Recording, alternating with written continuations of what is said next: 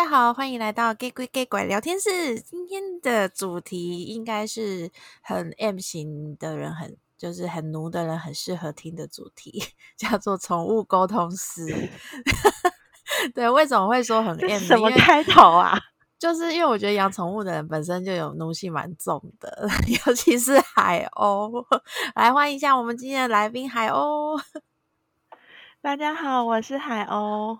对，我我觉得，因为海鸥之前，哎，我也稍微嗯跟大家介绍一下好了。海鸥之前是我我我的室友，就是我们有一起租房子，然后那时候他带了两只猫一起住，然后我那时候看海鸥养猫，我真的觉得猫实在是太伟大的一个动物了，就是被猫奴们这样子供奉着。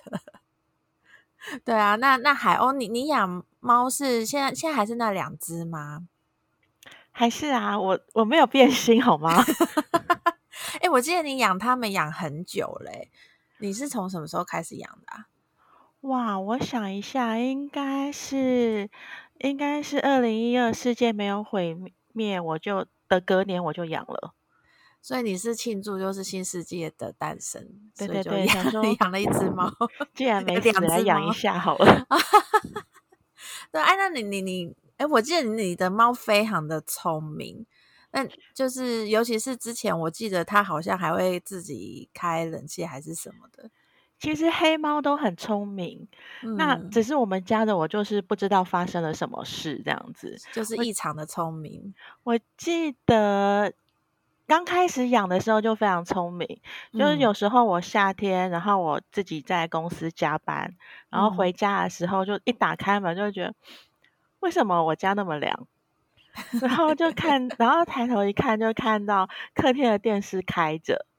嗯，然后我打开灯，就发现那两只猫就自己坐在茶几上，然后吹冷气看电视，还给我看金字塔之谜。然后没有，超恐怖的两只 两只黑猫在那边看金字塔之谜，因为他们知道自己的时代在哪里啊。对，然后就觉得这什么状况？然后最可怕的地方来了，他们不仅没开灯，他们还没有关窗户，超过分，这很过分嘞。而且我们家的冷气不是遥控，不是在桌上，就是它可以随便按到哦。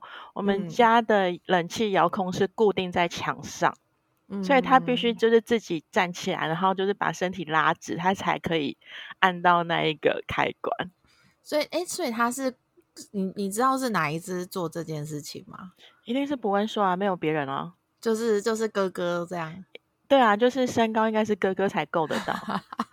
所以哥哥哥哥就是就是要开冷气给妹妹吹，他们可能就是要一起看电视吧。对，然后我记得有一个你你也之前跟我讲过，我觉得很好笑，就他他们其实是会看看你的脸色做事情的。其实会啊，其实他们他们的行动是有组织性的。嗯，因为我有一次，因为我很小就发现他们会开门，会开抽屉。嗯，所以我就跑去买了一堆那种给抽屉用那种儿童安全锁。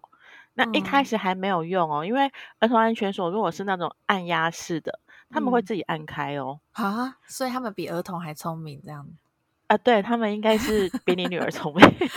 我女儿现在是半兽人状态，不太一样。就是他，他们会。就是我必须要去买那种有点像是我们安全帽的扣夹那种两边按的那一种，他们的生理构造没有办法按的那一种，嗯，然后才能安全的守住我的抽屉。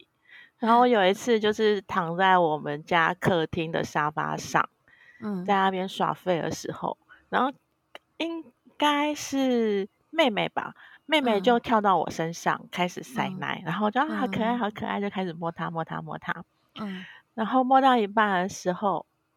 我就眼角余光瞄到，就是哥哥在偷开客厅茶几的抽屉，因为他们的玩具都收在里面。啊，然后我就嗯，就不理他，然后就继续跟妹妹玩。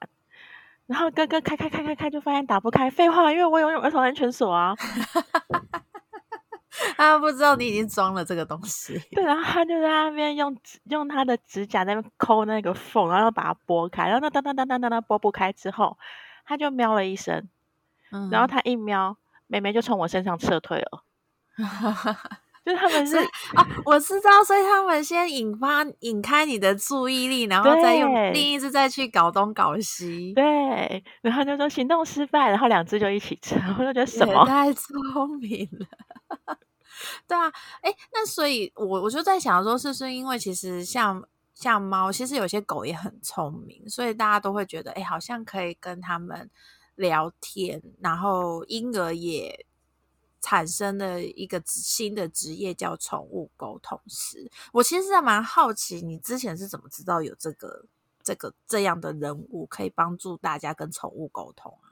呃，其实我会知道宠物沟通师这件事情本身也是还蛮玄妙的，很符合就是本聊天室的主题。然后、哦、真的吗？还有 gay 鬼 gay 怪这样？对，就是我有一个朋友叫大白。嗯，那这是大发生在大白身上的故事。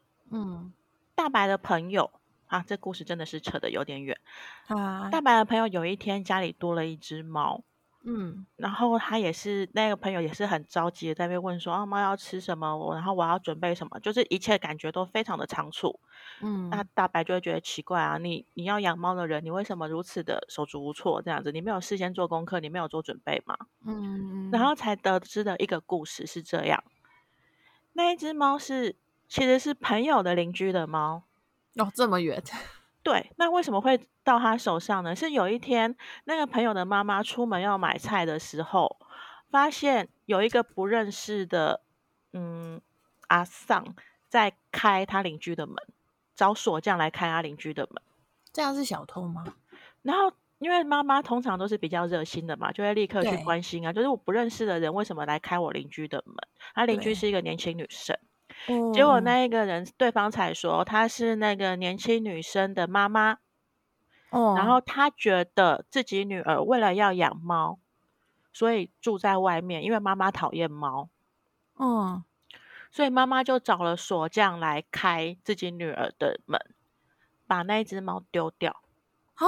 这是合法的吗？其实我觉得应该不合法，因为猫属于、啊、猫属于个人财产，它是财产的一部分。但是扯到家庭，这就这就很尴尬。然后反正妈妈的就是满心觉得说，我只要把这一只猫丢掉，女儿就会乖乖搬回家，所以他就找锁匠来开，趁女儿去上班的时候开女儿的家门，然后把猫丢掉。哎，可是锁匠应该不能帮这件事情，对，理论上是也是不可以的。这应该算是私闯民宅，就算他是他妈一样，因为他因为他女儿一定成年才会出来住啊。是，然后反正整件事情就是乱七八糟的。然后、嗯、呃，大白朋友的妈妈听了，就整个也是火都起来，她就觉得说你要丢掉那那我不如给我，她就把那只猫抱回去。嗯嗯，就会比较珍惜这样的，它毕竟也是生命啊。对，然后他本来就想说，如果说那个隔壁邻居的那个年轻女生，她有来找猫的话，他们再跟她讲。嗯嗯，对方也没有来找，啊，所以对方也搬走，倒是没有讲到有没有搬走，反正就是知道说对方后来也没有也没有就是寻猫还是找猫也都没有这样子。嗯，那只猫就留在他们家了。嗯，所以才会有，就是他朋友一回家就什么，我们家多一只猫，然后赶快手忙处理，对对对，就是我要吃，我要喂它吃什么，要喂它用，给它用什么这样子，嗯嗯，就才有前面那一段。嗯，那问题是，就是该问的问了，然后也去宠物店都买了，嗯，那一只猫就是不吃饭，它什么都不吃，对，那就想不到什么办法，最后就。兜兜转转，他说也不知道他从哪里，反正他就去找了宠物沟通师，嗯，然后就跟宠物沟通师说：“哎，我反正就是发生了这些事，然后这只猫不吃饭，嗯、我现在该怎么办才好？我也没有养过它，这样子。”嗯嗯嗯。那沟通的结果是说：“哦，那一只猫有慢性病。”嗯，那这个等一下可以再详细讲。反正他的意思就是说，看不出来是什么病，这是很正常的，因为猫不会知道自己。得的是什么什么病？它只会说哪里不舒服，然后主人对我做了什么事？那他那时候是知道说每天都要打针，嗯，所以推测应该是肾脏相关的病，每天都要帮他打水针这样子。但是猫不会形容的那么清楚，只是大家推测说应该是肾脏病之类的长期病。嗯、然后他说其实他每天都很痛很不舒服，嗯，只是他为了主人，因为主人为了他做了很多事，所以他一直在忍耐，嗯、就是想要陪主人久一点。嗯，那结果他有一天就忽然被丢出来，然后就到这里，嗯、那他就觉得他不要努力啦。哦，所以他想自杀就对，反正反正他活得那么痛苦，那他之前都是在为了主人忍耐，问题是现在他也被丢出来了，那他就。他没有让他继续忍耐下去的动力了。嗯，那大白的朋友也是一个很妙的人。他听到这样子之后，他就觉得说：“哦，好，那那既然这样子的话，他就不，他有，他就也不管了。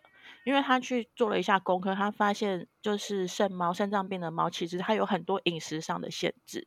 嗯，但是他就觉得说：好，那我懂你的在想什么。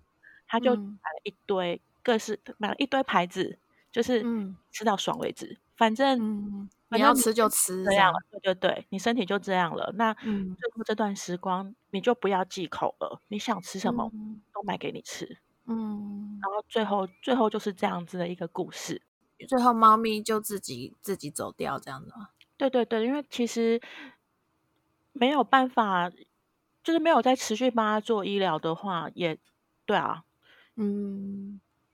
那我们自己是有猜，可能是也是因为这样，就是原来主人妈妈可能觉得女儿花太多钱在猫身上，然后主人可能可能啊，因为我们都没有再去追问后续，嗯、就是可能也觉得就是累了还是怎样，反正最后结局是这样。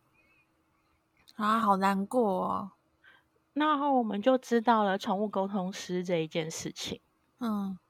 那因为那个时候还是非常早，那还是对啊，就是我还刚开始养猫的时候，嗯，嗯，因为那个时候大白自己也有一只猫，嗯，然后我后来又养，等于是有新旧猫磨合的状况出现，所以我们就想说，哎、嗯，那我是不是去也去找一下，然后就后面就牵扯出一堆事这样，嗯。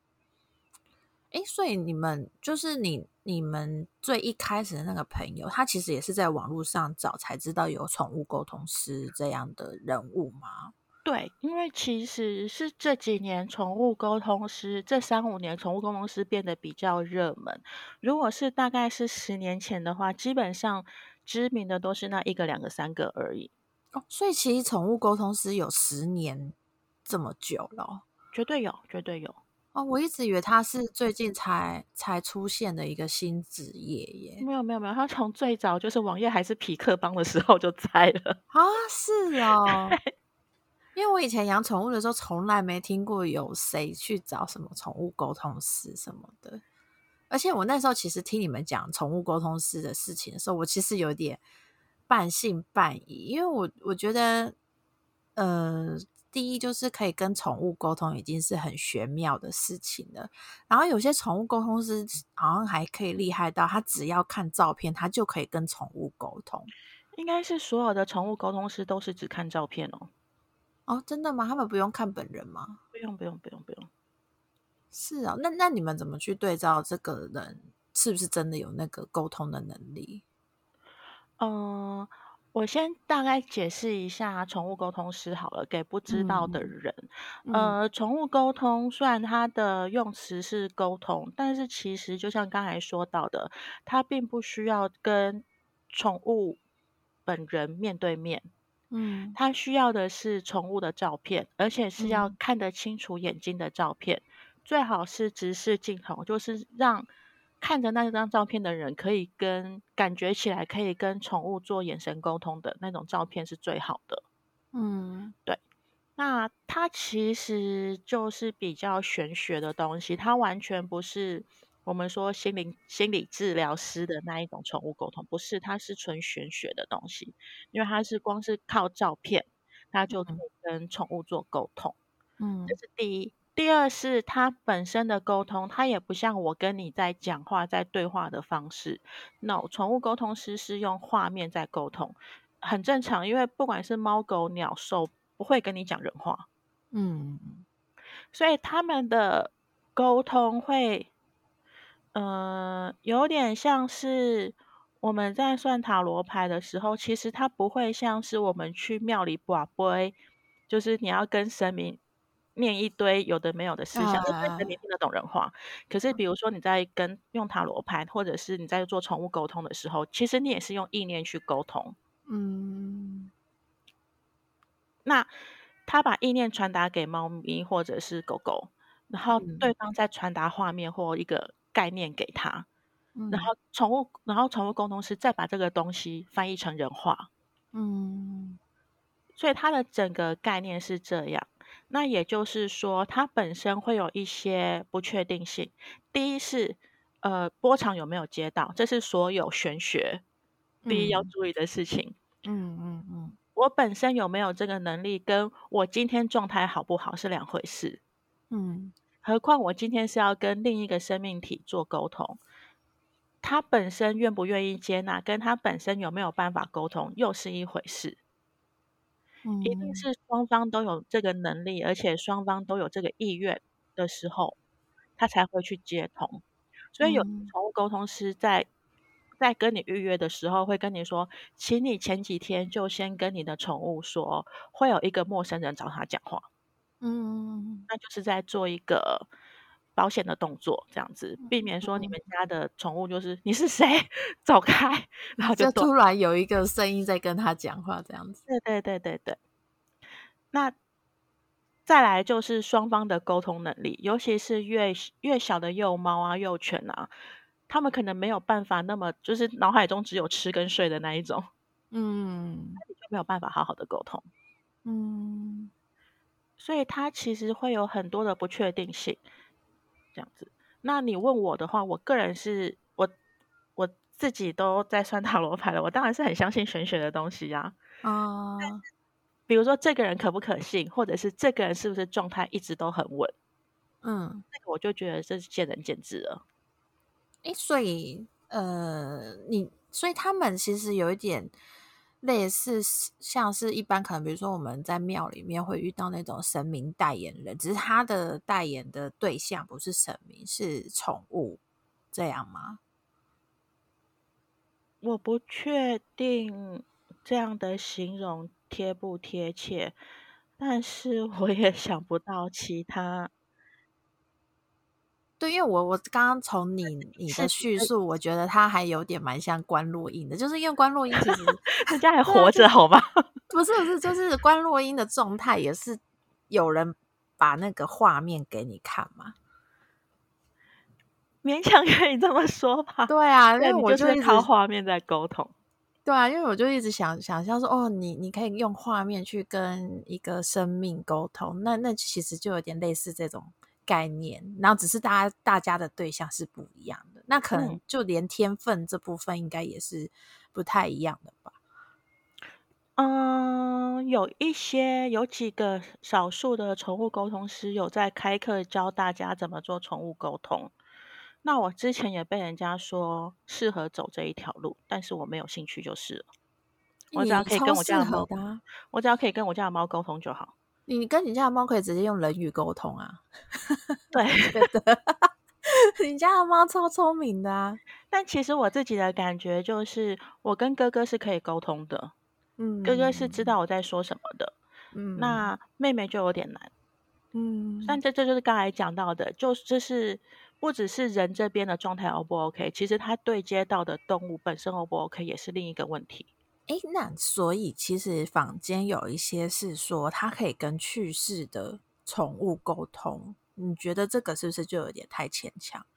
如果是依照你们刚刚讲的原理的话，这个就是玄学的部分啊。这其实其实也不会牵强，因为我也有朋友，他就是他的猫过世之后，他还是三不五时会跑来托梦给他，所以。当我们今天回归到本质去探讨的话，他如果沟通的对象是意识体的话，这个意识体本身有没有肉体就不是那么的重要。嗯，就像你第一个直觉是用神明沟通，跟神明沟通来解释是一样，神明也没有肉体啊。嗯，所以其实我觉得他们可能本质是很类似的。对对对，那那他只是可能大家的那个对象可以接收到。波长的频率的对象是不一样的。而且，其实这种类似，我可以说它类似灵媒吗？对我来说，它最大的考验都不是在接通那一段，因为接接不接得通这种事情，跟你会不会骑脚踏车是一样的。你会骑了就是会骑，嗯、你接得通是接得通，最难的永远是翻译。嗯，就像我们说，我看得懂牌，跟我解不解得出来是两回事。嗯，那我能我能算塔罗牌，跟我可以帮人家解牌是是两回事。那一样，我可以跟宠物沟通，跟我能成为宠物沟通师，帮别人沟通，它也是两回事。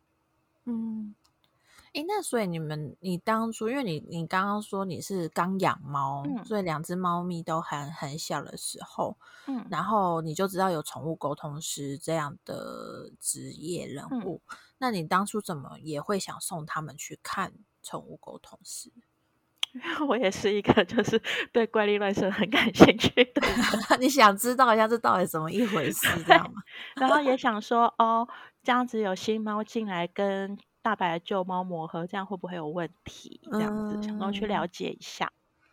嗯，所以他那个时候你们是怎样？就是你可以稍微聊一下那个时候的经验吗？我那个时候在约约的时候，台湾几乎就出名的就是那三个而已。嗯、那我是其中一个非常出名的宠物沟通师，嗯、那他是要排队的，嗯，因为人家红嘛，要预约。嗯、然后第二是它是按小时计费，嗯，后来好像切成半小时了，半小时计费。嗯、然后你最好就是先想好你的问题，嗯、然后因为这半小时过了就是过了。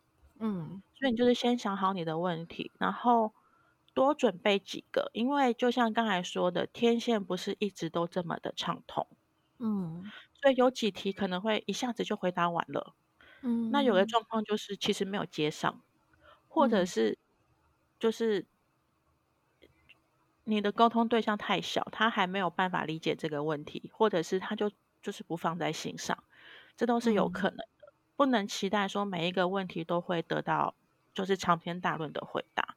所以他回答你们是用怎么回答？就是你们是语音交谈吗？还是说语音交谈？你可以从头到尾不露面。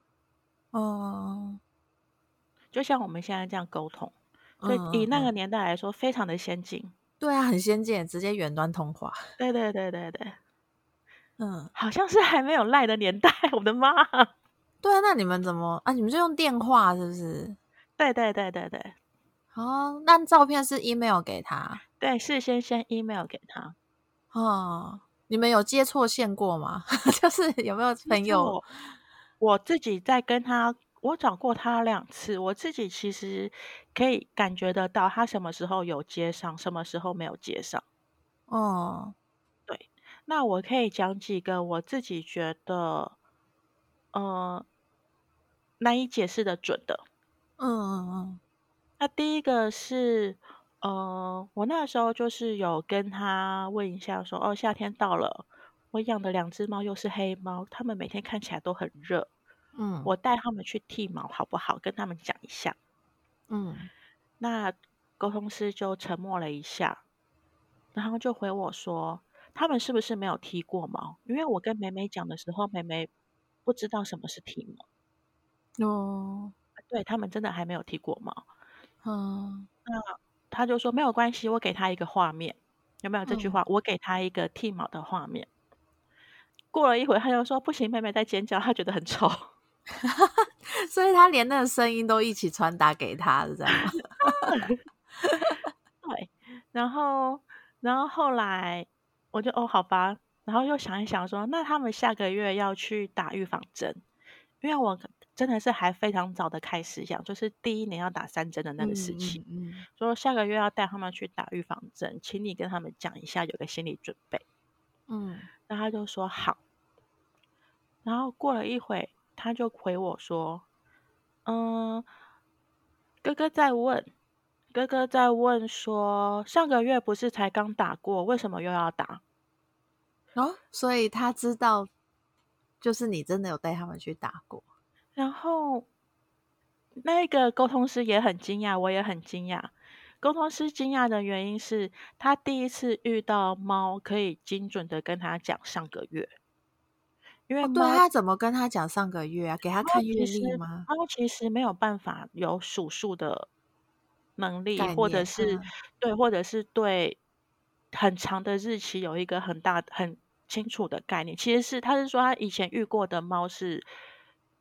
就是没有这个功能这样子，嗯、但是所以他第一次他也被我们家哥哥吓到，他说他第一次听到有猫那么清晰的，就是跟他讲说上个月才刚打过，然后他还有就是花一点时间跟他就是跟他数数确定一下，就是他其实说了上个月大概是半个月前这样子，然后我也很震惊，因为我根本想不起来这件事，但其实事实上是真的有去打过了，对，我就把那个宠物护照那个小本本翻起来一看，然后就啊。我上个月带他们去，我上个月带他们去打晶片的时候，顺便被打了狂犬病啊、哦，所以他记得哎，因为 狂犬病并不在我脑海中的那三支针里面，所以他早就被我忘记了。啊、但是被打针的那一只猫还记得，他就觉得我上个月打在他身上，奇怪，我上个月才刚打过，我为什么又要打？哦，他真的记得很清楚哎。对，那这个就是我比较我比较讶异的一点。那也到时候也欢迎听众帮忙提供一些想法，就比如说他是有办法调到我的接种资料的吗？不然他为什么宠物沟通师可以说出这样子的内容？因为我确定我没有办法提供给我已经忘记了真的资料给他。你是？就是呃，比如说接洽宠物沟通是基本上要提供哪些资料啊？提供他照片，然后名字，然后年龄，就这样。哦，就这三个。那那他怎么可能调得到？那调不到啊！他连你去哪一间医院都不知道啊。有一个可能是。呃，以前尤其是淳朴的十年前，大家的网络上的 ID 几乎都是同一个的时候，他可能可以用我的寄信给他的那一个 ID 去 Google 看看，尤其是以前还很流行什么，就像刚才说皮克邦之类的，很多人会写网自己写上去，或者是 PTT 那个时候猫版已经很活跃了。哦，所以你有做这件事吗？呃，不巧的是，我的 email 跟我的 PTT 账号是不同的。哦，对啊，所以他会找不到，而且你应该也不会，就是打，就是带猫去打针之后写写在网络上吧？不是，我根本不记得我打这一针，我是要写什么？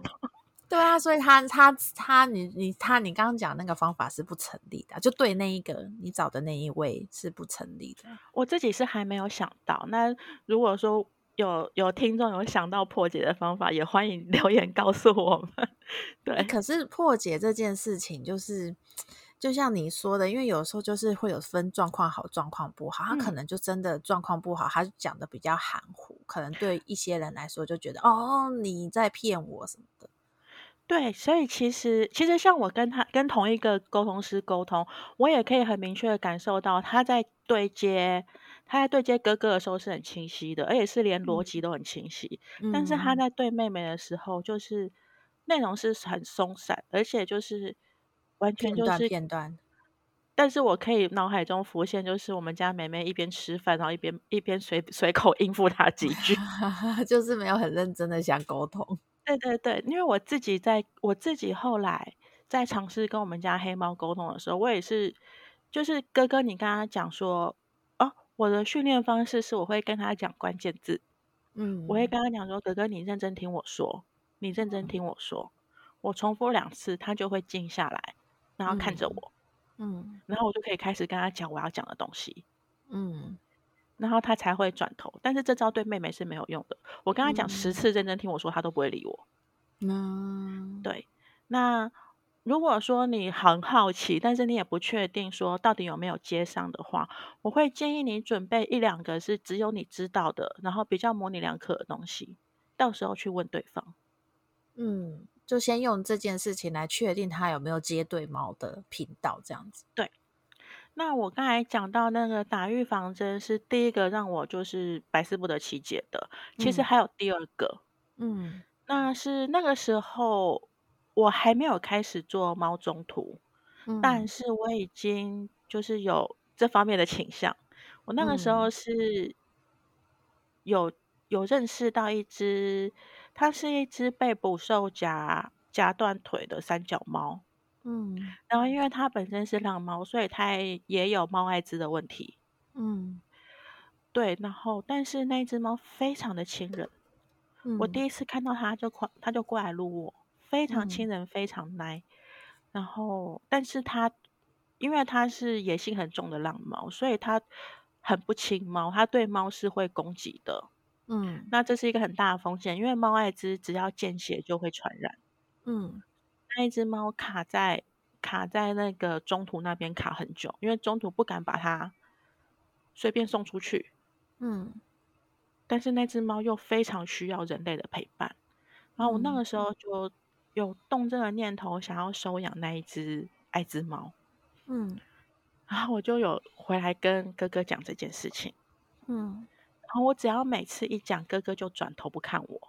他不想要讨论，就是，就是要跳下去。对对对，他就是要离开我这样子。嗯，那我就趁着宠物沟通的时候，我就再问他一次，说，呃，那我可以就是再养第三只猫吗？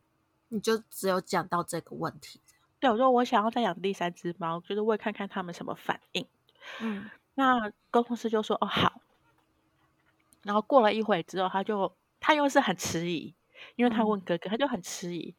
然后他说：“哥哥非常勉强的同意了，嗯、与其说勉强同意，不如说你真的要养，我也阻止不了你。嗯、但是，但是哥哥有强调两件事情。嗯，第一件事情是不可以养公猫。嗯，这个很很好理解嘛，因为公猫的地域性比较强。对。第二件事情，沟通师就很困惑了。沟通师就说。嗯”不可以养黄虎斑。嗯，为什么是这个品种？对，然后说尤其不能养，就是黄虎斑公猫。嗯，对，然后然后那个沟通师就是现在是就是猫也有肤色歧视吗？然后我内心就卡，因为我想养的那一只三脚猫就是一只黄虎斑。可是他知道吗？你在跟他讲说他知道。我跟他讲的那只猫，哦、我就跟他讲说，它是一只黄虎斑的公猫，它瘦瘦的。有跟他叙述这样。它大概几岁？嗯、跟你比你大半年。它、嗯、只有三只脚，它好可怜哦。嗯嗯嗯。他全部都听进去了，然后他不要，他气死了。嗯嗯，因为我每天都在跟他夸那只猫有多可爱。所以他他讨厌黄虎斑的原因，是因为你一直在夸奖。这个品种的猫，这样对对对对对，他就是他就说退就是退一百步，你要养就养小猫，嗯，我可以勉强接受，但是你绝对不可以养公猫，嗯、也不可以养成猫，嗯、也不可以养黄虎斑公成猫，嗯，然后我就嗯，你针对性有点 强，哎，对呀、啊，而且他而且那个沟通师是不可能知道这么精准的。品种的种类啊，所以那个沟通师自己也很惊讶，就说是什么状况，有什么我不知道的事情嘛？然后我就跟他讲前因后果。嗯、那那个沟通师就当场就嗨起来，他就说：“天哪，嗯、你做的是好事。”嗯，那当然我们也都知道，就是猫艾滋的风险，嗯、所以他就说包在我身上，我帮你劝。嗯，因为他觉得那只。那一只三脚猫很可怜，然后也觉得我要做好事，嗯、他就说：“那我帮你劝劝你哥哥，嗯、你们家哥哥。嗯”那我后来是，我后来是阻止他了啦，因为我觉得再怎样还是要以我自己的猫为优先。对啊，因为他们是先来的啊。对对对对对，那就是这两件事情是让我觉得印象很深刻，我没有办法去，就是用什么。走进科学还是用什么？嗯、真的是很很难呢，因为而且他要他要用胡诌的也很难诌的这么准确的东西。对，可能可能就是根据统计，黑猫普遍讨厌 黄虎斑，没有这种东西、啊。对，而且你应该也不太可能在网络上写说，哦，我们家的猫一直拒绝我去养一只黄虎斑这种，写给谁看？就是一个心情网志的概念，应该没有没有做这种事吧？没有啊。哎，那你有遇过就是可能身边的人跟你说他去找了一个宠物沟通师，但是他有觉得对方来骗他的吗？嗯，我身边的朋友听过我的案例，找的都是同一个哦，那就是有名的那一位哦，是可以感觉到他，就像我刚才说，他其实我觉得他他在接杨桃之呃，他在接梅梅的时候，嗯，除了梅梅对于就是剃毛这件事有非常强烈且明确的反应以外，其他时候我都觉得我们家梅梅在骗他。啊、哦，就是乱乱乱瞎讲这样。对，这是很重要的一件事。所有的生物，它们都有自己的情绪跟想法。嗯，尤其是猫，就是你自己养猫，你都知道猫并不是很诚实的生物了。你怎么会期待它们对一个陌生人诚实呢？嗯，对，它其实会有一些很模棱两可的东西。嗯，那包含另外一个状况，就是很多人喜欢。也不是喜欢，就是他会在比如说猫弄丢的时候抢急件，然后去求助宠物沟通师，嗯，然后说得不到什么有用的回答。这我个人的解读不是要帮他们说话，但是我个人的解读是，如果你的猫走丢了，它在一个情绪非常紧张的状况下，你也很难期待它做出有逻辑的回答。这点在人类身上也是一样的，你没有办法在一个吓坏了的人类身上。回答出得到什么有用的资讯，更何况它是猫，它不可能有办法去告诉你说我在叉叉路上，嗯，他他连有没有办法告诉你他这边是柏油路还是水泥路都有困难，嗯，合理吧？他不会知道材质的东西，他也不可能告诉你说我现在是在大楼还是在公寓还是在平房，因为这些都不存在于猫的知识范围内。尤其是一直养在家里的猫，应该更不知道吧？对，唯一有可能的就是他传画面给沟通师看，但这一个也会有一个风险在的原因是，猫在极度惊慌的状况下，它本身是散瞳的，猫是看不到东西的哦，也是很模糊的状态。对，你们可以就是 Google 一下散瞳，猫在散瞳的时候是看不到东西的，嗯、所以呃，我可以理解，就是你今天。宠物走丢，你想要想各种方式去找到，这是完全可以理解的。只是找宠物沟通师是不是一个有效的解决方法，这可能要想清楚。嗯，了解。所以其实现在宠物沟通师找来找去还是那几位吗？哦，没有，现在多好多个哦。嗯，现在多很多个。然后我最早就是去接洽的那一个沟通师，他现在也不做。其实我第二次找他的时候，他就已经很委婉的跟我说两件事。第一是他觉得我自己可以沟通，因为我的关系跟我们家哥哥的关系，他觉得我们自己是有办法沟通的。他有大概教我怎么用这样子。嗯嗯嗯。然后第二是，嗯、呃。他其实，因为他越来越有名的关系，他后来不接这种就是生活美满的，就是闲聊了啊，就没有什么大事也要来沟通的。对对对，他后来主要主力比较接的是，就是比如说有病痛的猫，嗯，然后你需不需要就是在就是最后一段时光跟你的宠物有一段就是良好的沟通，他后来比较做这一种。重病的啊，然后伤病的啊，然后他好像有在做，就是找失踪的，嗯，就是帮忙帮忙去询问一些内容，那个要那个有询问的技巧，嗯，对，他后来好像比较少听他在接，就是一般的闲聊，嗯，哎，那我我我刚刚就是有讲说，就是我有看过网络上有说，宠物沟通师是连过世的宠物。它其实都可以沟通得到。你这边有就是比较呃朋友有遇过类似这样的经验吗？我身边朋友没有，但是这样子的案例基本上国内外都有。如果你们有在看，就是动物星球，它有一个管教恶猫嘛？哦，对对对，Gender Galaxy。其实他的节目也有几次有说到类似的东西。那它的概念还是一样，就是不同的生命体，它有时候肉体消失了。有些会很毫无挂念的就就跟着走，但是有些、嗯、有些意识会一直留着，只要他留着，他就可以沟通。所以其实是过世的猫有有可能还是有一些遗愿之类的，希望主人帮它完成，或者它想要讲，就是对主人说一些话才走，这样吗？也不一定是遗愿啊，也不一定是遗愿。嗯、像呃，突然突如其来的玄幻一下，像我在做中途，嗯，我就有被有在修行的人讲过，说我脚边有小动物灵在绕，嗯。因为你做中途，你不可能每一只都救得活嘛。对。那那他也说，看起来都是很幼小的，然后好像也没有什么，就是其实也没什么害，混混沌沌的。对，他可能他就是在我脚边玩。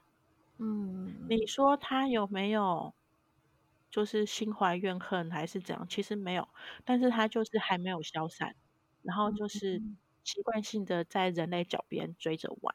嗯。对啊，那其实有时候是这种状况，嗯，他有些时间到了就消散了，有些可能是他的时间比较久，就这样而已。嗯，了解。哎，那你们，你觉得你有没有比较推荐怎么样的状态的人比较适合去找沟通师？然后怎么样状态的就不要再去浪费时间去做这些事，这样。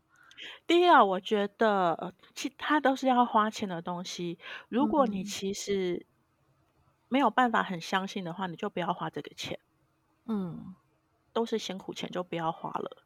嗯、那你你愿意相信，但是你那我就像我刚才说，你可以准备几个问题是藏在里面去做试探的。我觉得这都 OK。你不要说我都去，我我特地花钱去预约。然后去拿要踢馆的，对对对，然后出来才说，哼，我才不信。那 你高兴就好，浪费时间这样。这其实我会觉得浪费时间，也浪费对方的时间。嗯，那我自己其实后来养了这么多年，包含我自己在做中途，在帮忙做青训之后，其实猫的很多状态是你透过眼神，然后透过它的肢体动作。你就可以辨别出来的。嗯，我可以理解刚开始养猫的新手会需要有人来跟他说，他对猫的方式到底对不对，嗯，这是很正常的。但是其实时间久了，嗯，我觉得正常的养的话，用你的眼睛，用你的耳朵，你其实不需要宠物沟通师这样的第三者来告诉你，你跟猫的状况好不好。哎，你刚刚有提到说，就是其实前面那你找的那一位沟通师，他有建议你可以自己试试看，然后有简单的教你一些方法。那些方法是方便可以分享出来的吗？应该是可以，但是我不确定。对，你有点忘记了，是不是？不是，我不确，我不确定他好不好做。哎。还是我觉得大家就是好奇啊，可以可以，如果分享的话聊聊。我觉得大家也不一定真的会照着 做。嗯，我想一想要怎么讲。他他其实跟 他其实跟我们算塔罗牌有点有点像，要冥想的，是不是？你其实就是看着他，你一定要视线跟他 eye contact，、嗯、然后确认彼此，包含你，包含他。都是在一个相对平静的状态。你不要说那只猫正在暴冲的时候，嗯、你跟他说：“快，我要跟你讲重要的事情。”嗯，即使对方是人类，他也没有办法在暴冲的时候瞬间冷静下来听你讲话。所以就是双方都处于相对平和的状况。嗯、那如果你需要辅助，你需要点点蜡烛，你需要什么，只要让你放松心情都可以。但是就是双双方都相对放松，然后视线是 on eye contact。嗯。那不要用言，不要拘泥于言语。当然，你可以用说话的方式跟他说出来，但是重点其实不在于你说的那些字句，重点在于你传达给他的东西。所以我会说，他有点像塔罗牌，原因是你不是单纯的把你想做的、你想要传达的东西用言语说出来，你脑海中是可以有画面 send 过去的。嗯。用这样子的方式，把你想讲的东西好好的传达过去。然后，嗯、呃，我们家的哥哥是我可以感受到他体温会出现变化，嗯，就是因为我身我手是放在他身上，所以我可以感觉到，哦，他他体温下降了，然后他体温升高了，嗯，然后我可以感受到他的反应是要或不要。因为我们家哥哥是很明确的，他不要他就转头，嗯，然后他会接下来一直拒绝跟你 eye contact。诶，所以你有接收过他给你的画面吗？这倒是没有，我都是单方面的，就是告诉他我要做什么啊，然后再看他的反应去决定他是说 yes 还是 no 这样子。因为我没有认真的去系统性的学习，这只是非常简单的去怎么跟你的猫沟通而已。嗯，这样听起来好像有一个职业也可以尝试试试看呢。嗯，就是婴儿沟通师，因为我觉得婴儿也吧，对，因为婴儿真的很。也是，其实我觉得小孩刚出生的真的很跟跟宠物真的没有什么两样，因为他完全没有办法表达自己，他只能哭闹，然后他甚至可能连笑都是没有意识的在笑，因为他还在学习这个世界。然后可是到后。对，到后面你就会觉得他到底想要什么？你就有有，就是尤其是新手爸妈前期，真的都会很想知道我的小孩到底要干嘛？为什么他我任何做任何事情他都在哭？但是他首先就不符合，因为我们刚刚有讲到，就是对接的对象本身有没有足够的神智啊？对，也是一个不具备神智，好吗？对，他们可能也还都在懵懵懂懂的。你你讲出了一个很重要的重点，他可能就是就是传他回来的画面只有玩具跟什么红萝卜泥之类的，这也蛮不错的啊。我觉得可以有这个 key point 就已经很好。可是我只怕他到最后也跟我说，嗯，没办法，我跟他沟通的时候他也还在哭，这就会比较崩溃一点。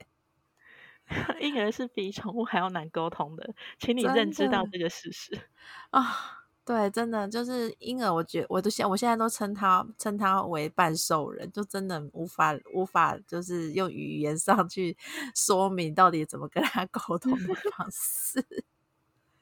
对，哎，那所以你你们其实也是比较建议是说，真的有很重要的事情再去找宠物沟通师联络，再去聊吗？还是说其实？如果真的很想要知道自己的宠物发生什么事情的话，其实也不妨可以去找看看。其实钱跟时间都是自己的，你真的很有兴趣，嗯、你想要去试试看，嗯、是都可以啊。那只是我，嗯、毕竟我也我也预约了两次，我实在是没有资格怼 别人。但只是过了那么多年之后，其实我会觉得当初没有必要花那个钱。其实自己也都有一个底在，就对了。嗯你如果其实养很久了，嗯、你也知道，你跟你们家的猫沟通也很正常的话，其实不需要。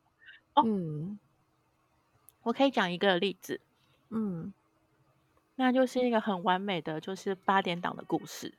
哦，好像很厉害。我一个朋友，他他的状况是这样，呃呃，先讲，这其实没有没有很鼓励这样的行为，那只是就是。嗯事实就是发生这样子的事情。她首先是先从男朋友手上得到一只，嗯、就她男朋友生日，就是她生日的时候，从男朋友手上获得了一只一只猫做礼物。嗯，然后她哥哥看到之后就觉得说：“可恶，我可爱的妹妹怎么可以，我怎么可以疼输别人呢？”嗯，所以她哥哥又补送了她一只，就他总共获得两只猫，刚好一公一母。哦，好烦。就是隔年隔年的生日换他哥哥送他一只，嗯嗯嗯，但是他原来的那一只是母猫，就整个大抓狂，嗯，他完全没有办法跟那一只公猫相处，嗯，然后就在他们家展开了争宠跟争地盘的地狱，嗯，他们具体作为就是那一只猫会在所有东西上面尿尿，嗯，母猫，但是它还蛮严重的，就是要画地盘。那他也是受不了，嗯，所以他就去找了沟通师，好像是我介绍他的吧，嗯、忘记了。嗯、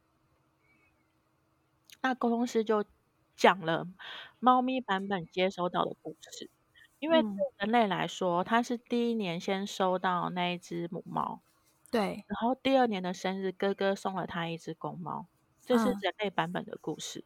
对、嗯，可是。对那只母猫来说。他就觉得说，我小时候，我的主人每天都在旁边陪着我，嗯，等到我长大不可爱了，他就抱了另一只可爱的猫回来。哦，他觉得是他，他已经被冷落了。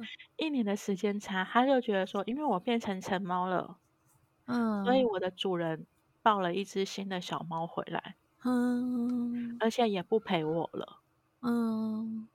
那主人听到的时候就觉得天崩地裂，因为没有这回事，是因为他在第二，就是他他在接到那一收到那一只第二只猫的时候。刚好他那一年要考研究所，嗯，所以这两件事情是同时发生的。因为他要考研究所，所以他没有办法像以前那样一直陪在猫身边，嗯。那哥哥的角度就是，可恶，我不能接受，就是妹妹收收到一只猫那么开心，我也要送她一只。嗯，可是对第一只的小母猫来说，它的感觉就是，我在这个家开心的过了一年，等我长大之后，我的主人就开始冷落我，然后抱了一只新猫回来。嗯，所以它会疯狂的在所有的东西上面尿尿的原因，就是它要画地盘，它要跟新猫说，这些东西都是我的。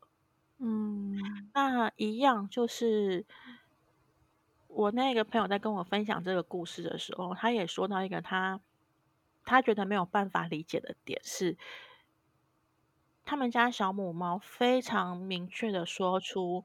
客厅的某一只沙发是他的，然后，而且还形容它的外形，其实也不是形容，因为他就是给他画面看，画面。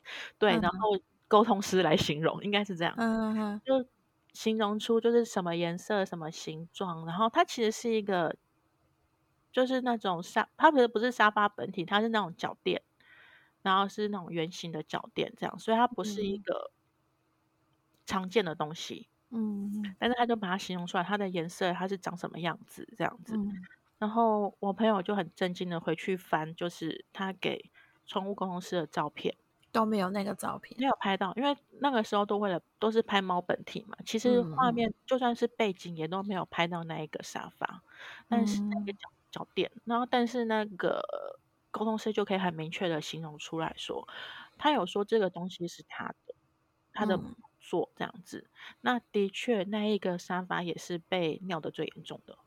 嗯，那可是我记得那一次的那一次的沟通是是没有成功的，就是要沟通说要接纳小猫，它是没有是失败的。它就是它就是一个非常现实的一个问题，你要怎么跟那只猫解释考研究所这个概念？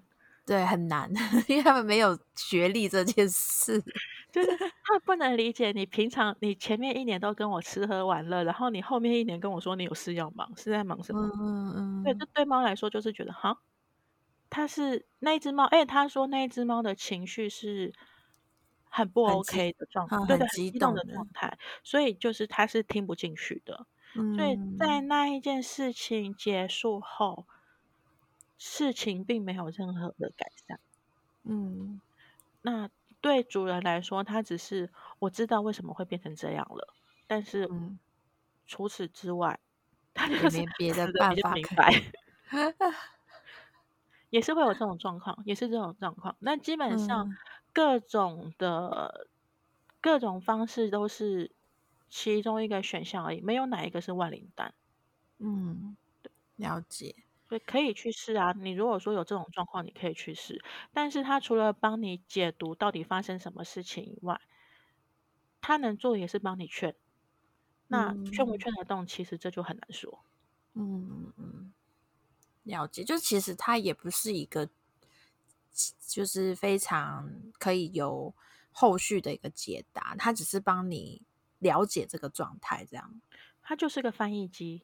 嗯嗯。那实际上，可能就是个体翻译机会有，就是个体的口才好不好的，嗯、但是同动物之间也有，就是好不好劝耳耳朵硬不硬的差别，就大家个性也是会不太一样的。对，嗯，了解。